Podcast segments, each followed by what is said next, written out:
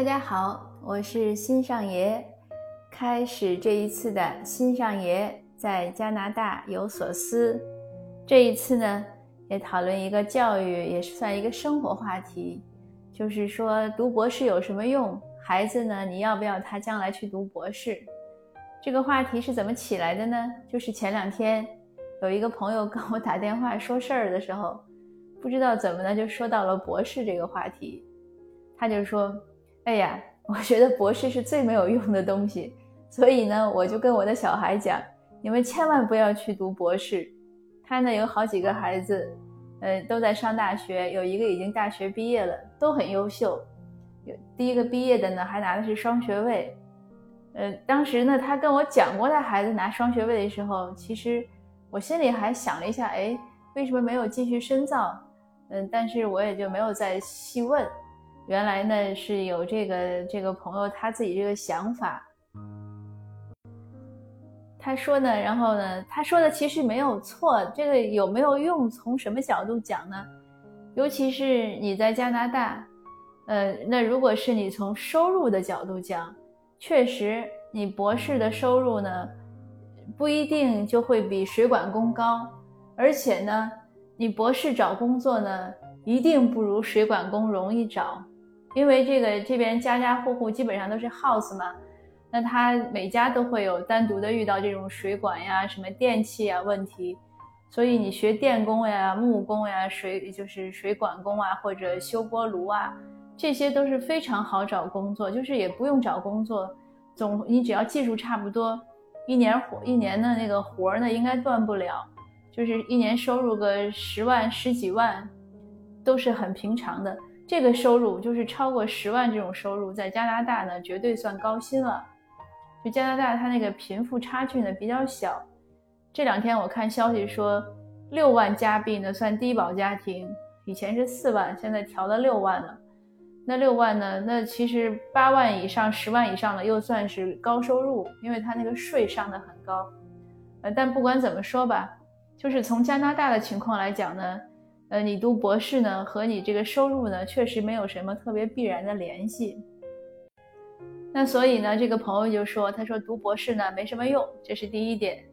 那当然呢，他说完呢，可能又想到我是个博士，他说，当然了，我知道你是个博士，我不是说你没什么用，我是说整个这个趋势啊，我说你说的对，因为像我这个博士呢，在加拿大，我也没找到什么，就是这个我就是我没有出去上班。那我没有出去上班的一个主要原因呢，就是我没有找到我想去做的工，对吧？因为我想去大学里教课，可是一个是职位太少，呃，第二个也还是我能力有限。如果我是哈佛毕业的，可能就会更容易一些。嗯，但就我自己来说呢，我觉得他说的这个没有没有用呢，也没错。那接着呢，他又说了一点非常形象。他说：“我观察，我认识的这些博士都没有任何生活乐趣。我觉得给你们套一个饼套在脖子上，你们每天饿了吃两口就行，根本不在乎那个饼的味道是不是新鲜，也根本没有人想去厨房做饭。你你会为自己去什么蒸个包子、包个饺子吗？”我说：“不会。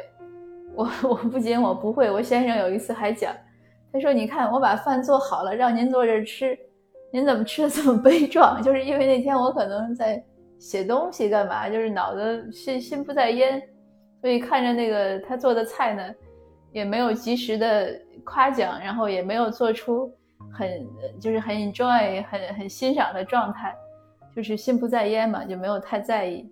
所以这个朋友说的也也也没错。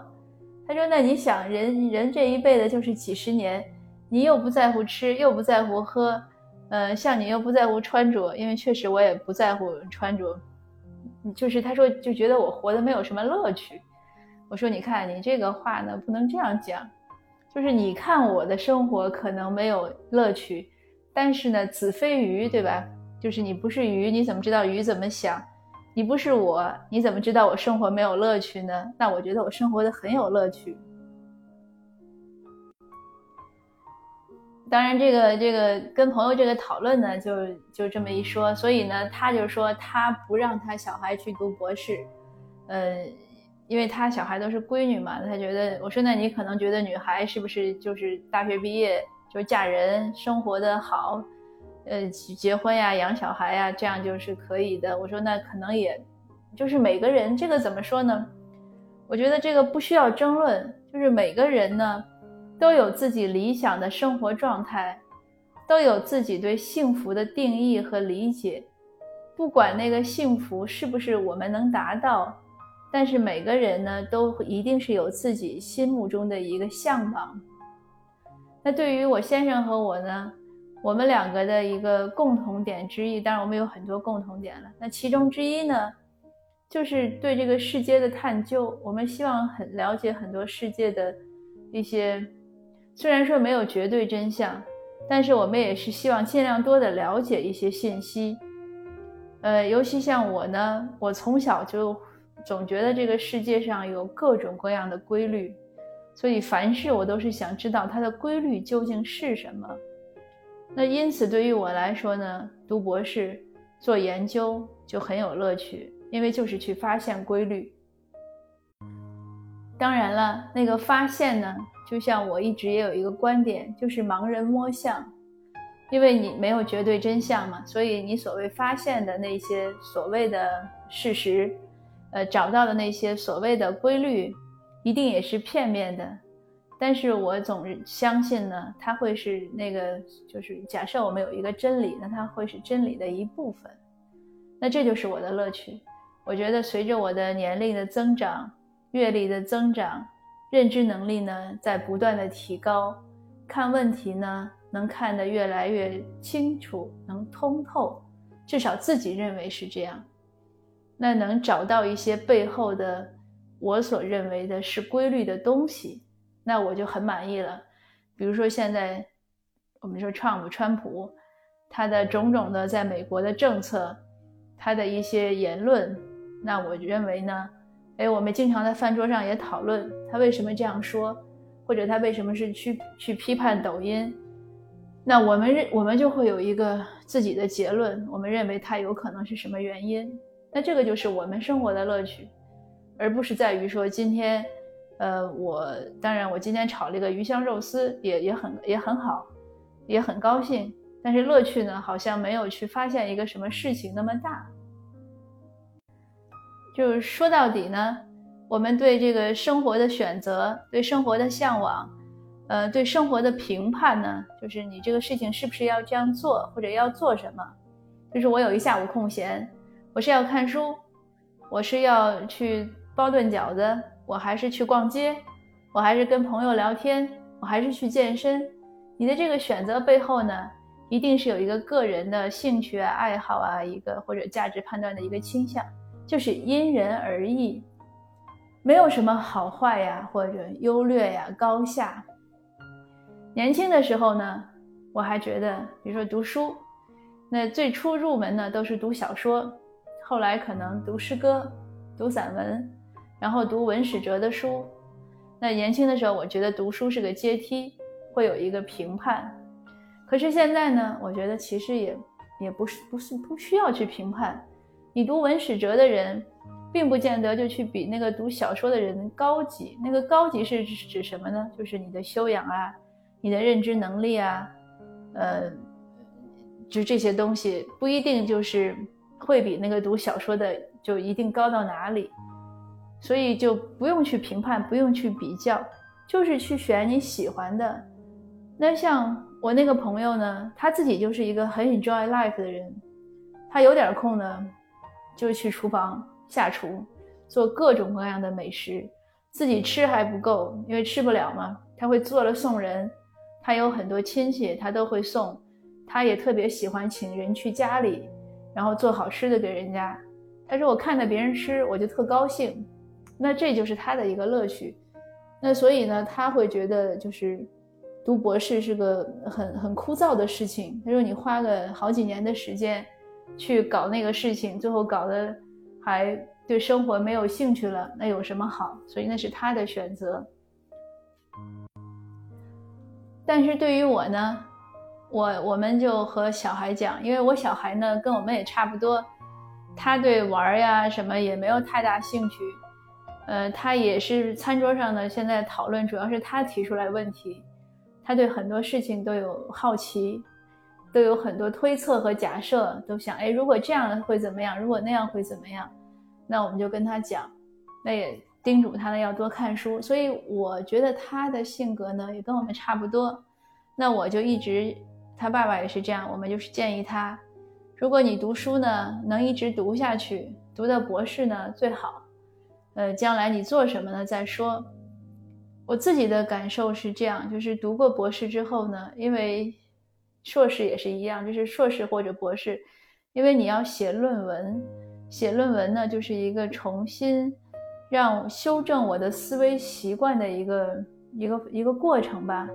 所以我写过写过那几年学术论文之后呢，呃，我自己觉得我的思维习惯有很多变化，呃。比如说思维的这种角度呀，或者就是，呃，叫什么，就是反向性思考啊，什么都会强一点，呃，但是抒情性明显差了。比如说我在写文章，以前很煽情的话可以写出来，现在就写不出来了，总是那种因为所以的一个思路，当然也也相对来说枯燥一些。这个就是得与失，呃，那就是说回教育呢，说回教育就是这样，就是选对你小孩。适合的，我觉得就是好的。前几天有一位听友问我，其实是那个话题我讲过的，他就说来加拿大留学学什么专业，我呢就让他听一下我前面讲的话题，道理是一样的，就是什么专业呢？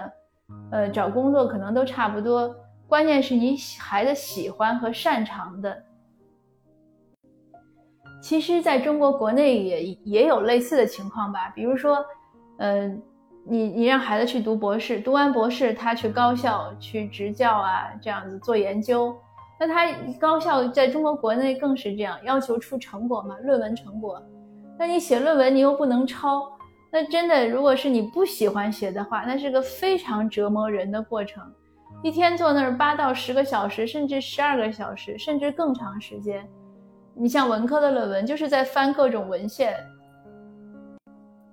那理科的论文呢，可能就是要做很多实验，然后你从文献呀、从实验中得出结论，你要思考，你要分析，最后那个结论那篇论文出来，其实可能就一句话，就两句话，对整个的学术研究呢，除非你是特别高精尖的发明啊，你说你发明了新冠疫苗，那一般的那种研究呢，其实都是那么小小不言的，你说有贡献也有。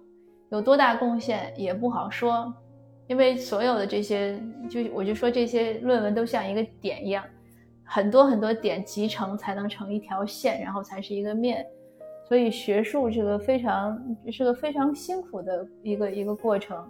那孩子如果不喜欢，嗯，他不喜欢，他就他可能很难擅长，或者反之亦然，他不擅长，他也很难喜欢。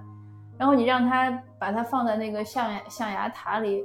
做这样枯燥的事情，他对他来说很辛苦，其实也不值得。那他去赚那个大学老师的钱呢？可能他做其他的事儿，做生意可能也能赚得到。所以还是那句话，就是因人而异。呃，不要去强迫孩子，也不要去为了追风而追风。那个像我那个朋友讲的是真的，这个读完博士呢，可能生活方面确实是比较枯燥。而且收入方面呢，也也没有太大的优势，呃，那这个呢也就仅供一些，就是供听友参考吧。当你为孩子去设计未来的时候呢，要多想一想。那好吧，今天的分享呢就到这儿，谢谢您，下次见。